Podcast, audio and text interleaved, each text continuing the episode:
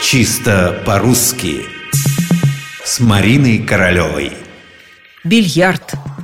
В последние годы мода на бильярд и бильярдные возродилась. Поэтому имеет смысл выяснить, как правильно говорить – в бильярд или на бильярде. Начнем с самого слова «бильярд». Судя по толковому словарю под редакцией Шведовой, у слова два значения. Первое – игра на специальном столе, во время которой ударами кия шары загоняются в лузы. Второе – это сам стол с бортами и лузами для этой игры.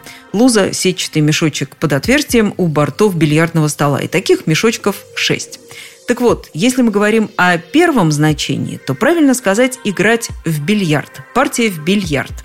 Не верьте тому, кто будет склонять вас к варианту «играть на бильярде» и ссылаться при этом на классиков. Да, действительно, у Пушкина в Евгении Онегине вы найдете «он на бильярде в два шара играет с самого утра». Но такое употребление давно признано устарелым.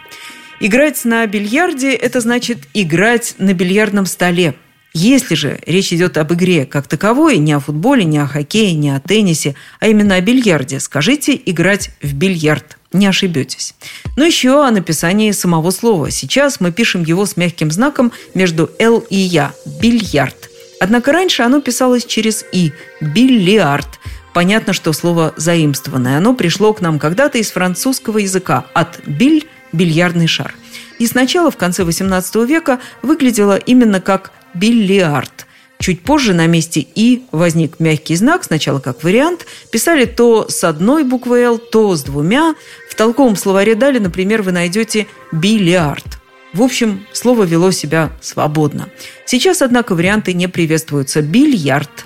Одна буква «л» и мягкий знак в середине.